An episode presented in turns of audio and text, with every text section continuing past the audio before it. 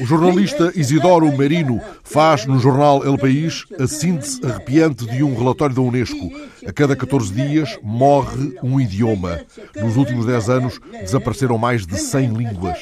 Ao longo do século, metade das 7 mil línguas e dialetos existentes na Terra correm o risco de desaparecer. O El País leva-nos a alguns dos mais remotos lugares onde ainda se pode registar, nos seus fios mais tenos, ou onde acabam de se perder, os últimos ecos de uma fala humana, de um léxico construído sob a passagem das luas e das chuvas, rente ao chão que foi cama e caminho, terreiro e altar, de povos desapossados do fogo primordial. Há quem procure a chave de cada fala perdida, a senha de um segredo sagrado, através dos seus últimos oficiantes, cujos rostos nos são, uma por outra vez, mostrados no ecrã. Aqui está, por exemplo, o rosto de Tommy George, o último falante de Aulaia, dialeto aborígene da Austrália. E aqui o rosto de Rosa Andrade, assassinada há menos de um mês na Amazónia peruana. Pudemos ouvi-la recentemente no registro da agência F, falando e cantando em resígaro.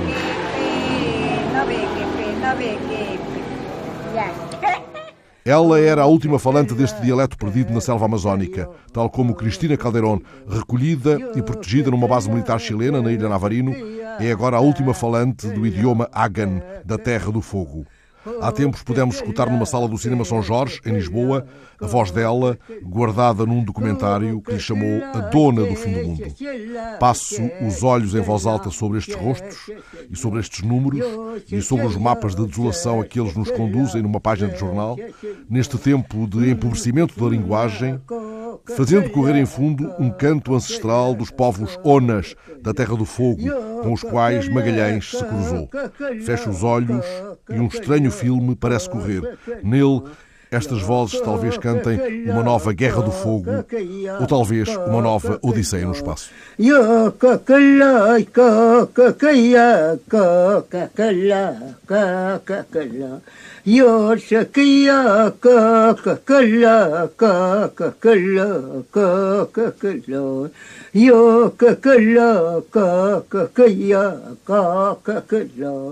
كوك كلا كوك كيا كوك كيا كوك كلا